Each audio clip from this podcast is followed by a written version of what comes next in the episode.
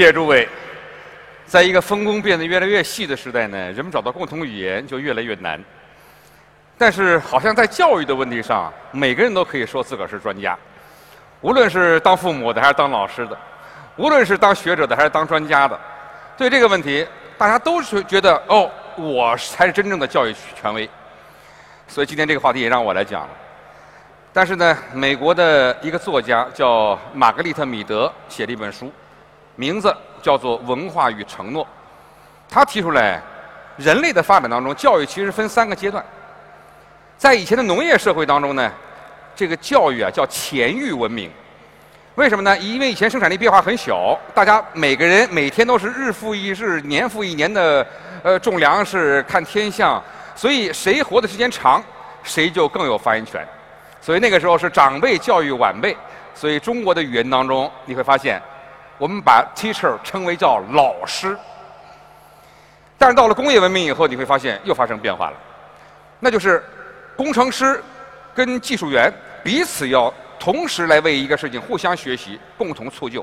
所以做设计的人，你要有设计师，还得有结构工程师。所以米德认为这叫做同育文化。今天变化就更大了。我女儿一九九四年出生的，今天我可以向大家很明确的说，我有很多知识已经比不上我女儿了，因为她完全生活在一个互联网时代，而这个时代在我们这个年龄的人是无法去习惯、去理解。去接受的。换句话说，今天我们当教师没有资格，在座的诸位年轻人倒反而可以给我们当老师。今天活动叫思想节，这句话出自于笛卡尔的“我思故我在”。但是其实熟悉法语的人应该知道，笛卡尔这句话并不是说我想了我就在，而是应该说我怀疑我才在。笛卡尔的概念是：这个世界一切皆可怀疑，只有我的怀疑不能怀疑。所以我今天要讲的话题很简单：技术时代，我们如何在重新理解教育；技术时代，我们来如何唤起直觉。我所在的 SMG 呢，前两年从英国引进了一部话剧，叫《战马》（War Horse）。这个战马写的是一战的故事。我相信看过斯皮尔伯格的人一定有发言权。要告诉您，斯皮尔伯格是被这部话剧改感动以后才拍的这部电影。对一战的历史，我相信很多的年轻人都不知道。你怎么去知道呢？战马通过了一个给你增加直觉的方式，让你去了解。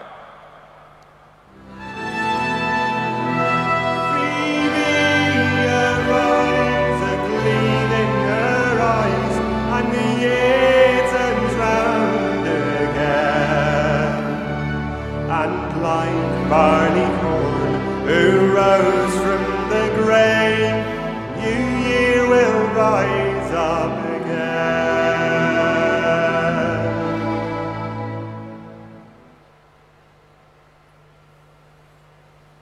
这匹马是由演员来扮演的不是真马。但这匹马却形成了人们对这部话剧乃至这一段历史的深刻的关注。他发现马其实它的核心是人。这匹马出来以后呢，除了这个票房大卖之外，它还是让很多的年轻人甚至孩子开始重新理解一战的历史。我们再来看看，他在舞台之下，他们又做了什么呢？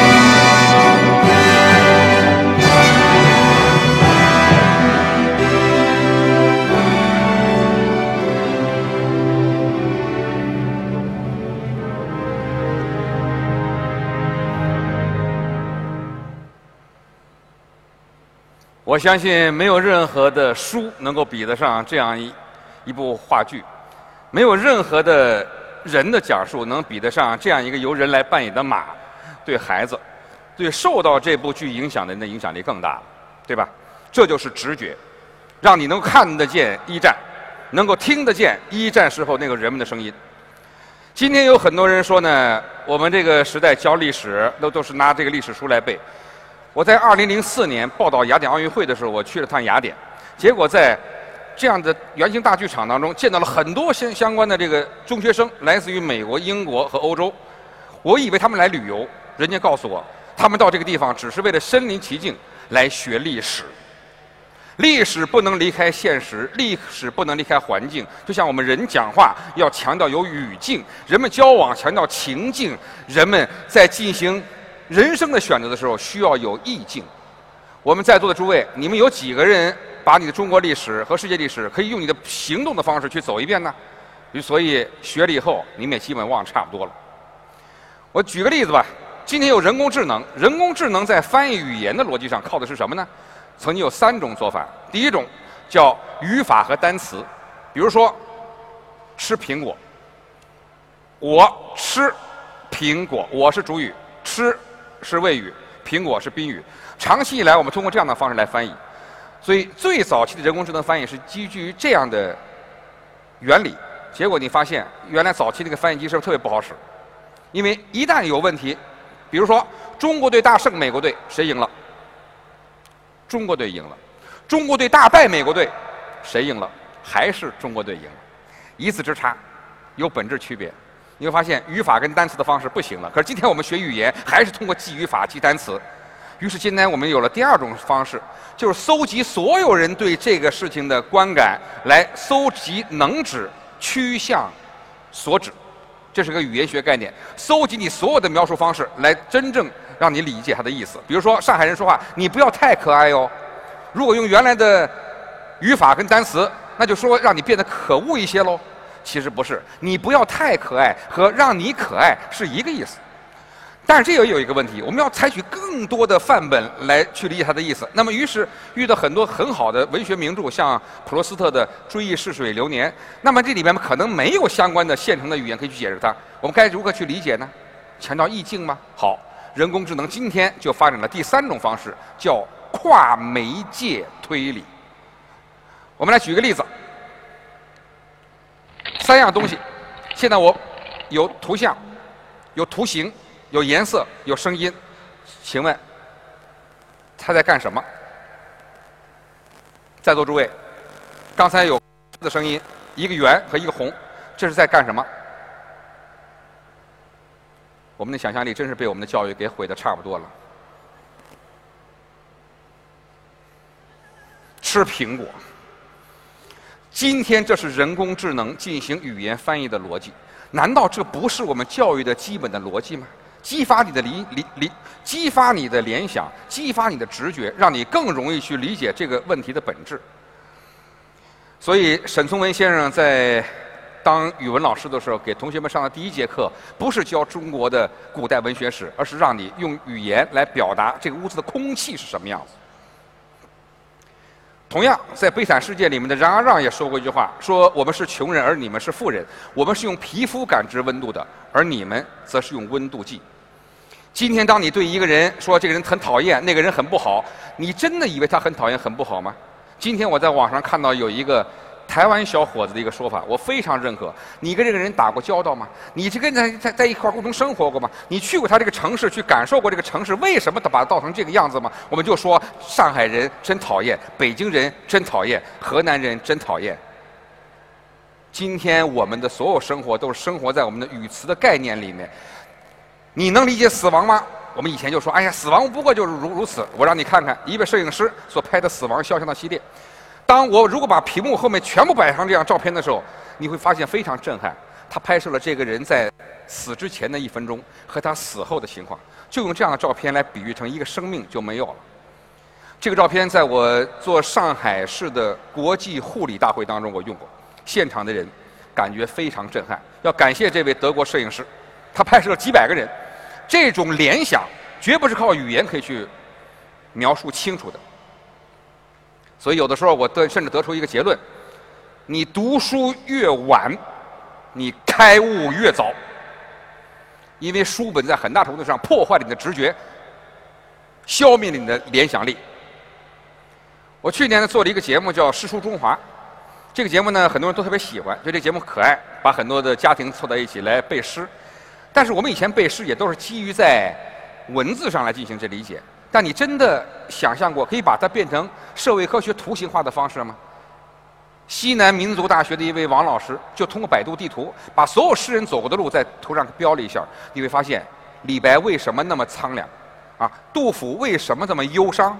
你看苏轼为什么那么豁达？跟他走的路有关系。所以我得出一个结论：不远游无诗情，没真情无诗意。同样，这样一首诗《游子吟》，我们从小就开始背。可是，如果你没有这个诗的背景，你对这首诗的理解就是一个妈妈刚刚学语的孩子开始感受他的感谢他的母亲。这个孩子连娘胎都没有离开，他怎么可能理解这个母亲跟孩子的感觉呢？这首诗是一位四十六岁才进士得中的孟郊，在他五十二岁生活极度困顿，被发到江苏省的溧阳当一个小官的时候，他写的。五十二岁了，离开家乡将近三十年，一直希望自己能发达，但是到现在只是个九品小官。他想起了他从来没有看过的妈妈，总在想他曾经离开家乡的时候跟他妈妈说：“等我以后发达了，我来看你。”可他妈妈已经鬓发苍白。这首诗的原原文叫“于溧上迎母”，在溧水我迎我的母亲。慈母手中线，游子身上衣。临行密密缝，意恐迟迟归。谁言寸草心，报得三春晖。如果不是一个五十二岁的人，你能理解孟郊写这首诗的那种内心的悲凉吗？你回去看过你妈吗？看看这首诗吧。我的朋友清华大学的刘瑜教授有一句话特别好，我今天愿意抄在这个地方。他说：“我们相信大学精神的本质，并不是为了让我们变得深奥，而恰恰是要恢复人类的天真。天真的人。”才会无穷无尽的追问关于这个世界的道理，关于自然，关于社会。只有天真，你才能够成为奥威尔；只有天真，你才能够成为爱因斯坦；只有天真，你才能够成为李白和杜甫。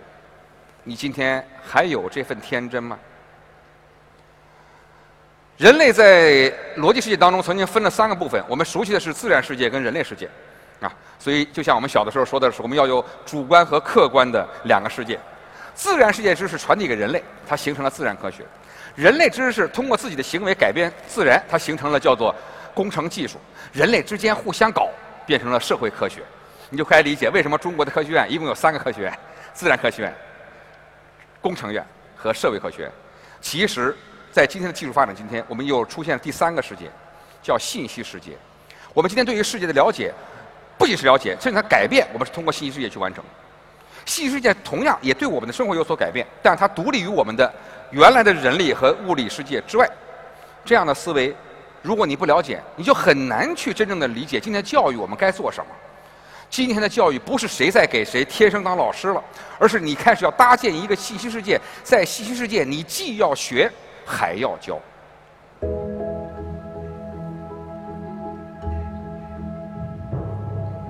I was tired of preparing kids for yesterday.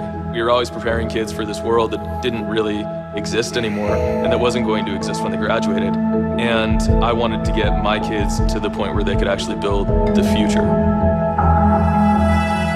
We've seen a fundamental shift already in how a lot of educational resources are being delivered. We've seen a shift from print books through to ebooks. And I think the next evolution of that is from books to mixed reality. As I started preparing my lectures and thinking how I'm going to communicate this to the students, one thing I wished is I had a 3D chalkboard.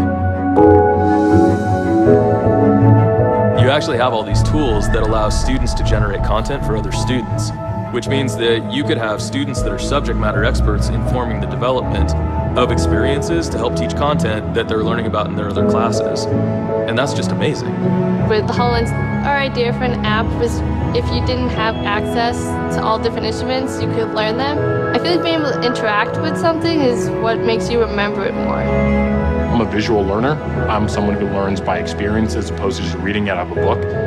And so having the HoloLens put that visual in front of you makes things much easier. We could use mixed reality for agriculture, Science classes? geography, Math would be a big one.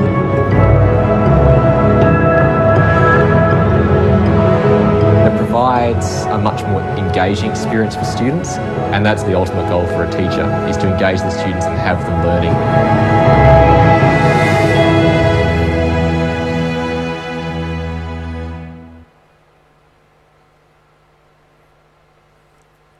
为什么要进行学习？我们不仅是为了学某种概念，我们更加要学到的是这种思考问题的思维模型。我愿意用伯格森一句话奉劝今天来听我演讲的各位，当然这也是给我自己提一个醒。他说：“我们的很多分析、很多学习的方式，只不过是我们用了一些人所共知的各种概念来包围美，但是我们从未抵达过美。你现在对世界的所有的了解，是不是都基于你的概念？你现在对所有的这个知识的了解，是不是都基于你的书本上所学到的这些概念？我指的不只是自然科学，社会科学同样也需要我们更强烈的通过我们的方式去理解什么是哲学，什么是社会学，什么是心理学，什么是文学。你有这样的技术方式，给创造人们体验的机会吗？前不久我去美国，碰到扎克伯格的姐姐，叫 Randy Zuckerberg。他跟我说，现在大伙儿不都跑马拉松，跑得个半死，你再跑，你只能找个兔子来带你。结果人家开发了一种新软件，装在这个手机上面，叫你跟着快跑，僵尸来了。它是一个混合现实的过程。你跑到什么地方，你会发现这个路边有一个僵尸正在准备来扑上来，来把你给吃掉。于是人们就跑得越来越带劲，还省了给兔子付费。艺术是不断的要负责去查探视、试探人类表达的边界，但是现在的技术可以为它提供一切可能。我们 SMG 这这两年正好有一个剧，我不知道大伙儿有没有去看过，叫《Deep No More》，叫《无人入眠》，那就是一个进入式的戏剧。这个戏剧再也没有原来的方式说变成一个剧本，你通过二维方式来看吧。它变成你随时从那个场合进去，你根据任何一个演员走，你今天看的戏都跟明天看的戏不一样。其实你也会发现，全景摄影机、三维摄影机出现了。无论是扎克伯格的这种眼袋式的这样的虚拟现实，还是奥巴马告别告别演出式的这种立体摄像机，今天我可以说一句话，就放在这儿：我们传统认为二维的电影的蒙太奇一定会在十年之内被打破，因为会有一种全部进入式的电影。但是对于我们这些人的考验就是，等我们真正啊拍这个电影的时候，我们该如何编这个故事？我们的摄像机该放在哪儿呢？看一看，日本已经有了初音未来，叫初音未来，连人都没有了。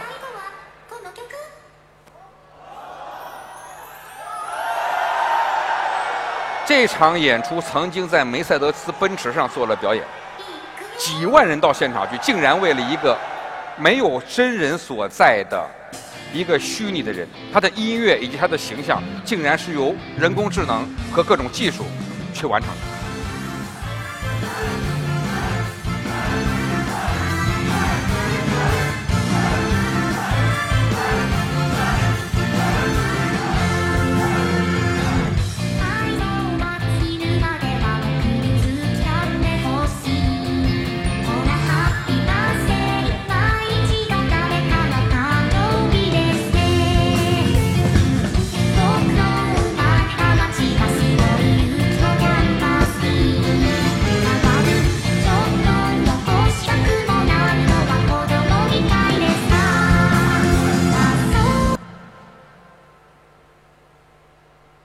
我的时间已经所剩不不多了，我们把这段片子给看完。为什么苹果的乔布斯会把他的办公室设计成这个样子呢？希望让你有直觉。所以我最后要跟大家说一句话：我们都认为我们的所有的人文教育是为了培养人的一种固化的思维，但是我最后说。一切教育若不是以培育人的多元化思维为目的，都是不善之举。你不要简单说你自个儿是善良的，你的善良只是你的标准。希特勒也认为他消灭犹太人是为了雅利安人的好，你也会认为我把你捅了，是因为你对我有所伤害。真正的善良，就像孔子所说的，叫“己所不欲，勿施于人”，必须要包容，必须要多元。换句话说，多元思维甚至是善良的前提。今天的技术就是让我们每个人通过自己的感受、直觉，来感受每个人眼里、心里不一样的世界，这样你才能变得愈发包容，变得愈发善良。感谢诸位。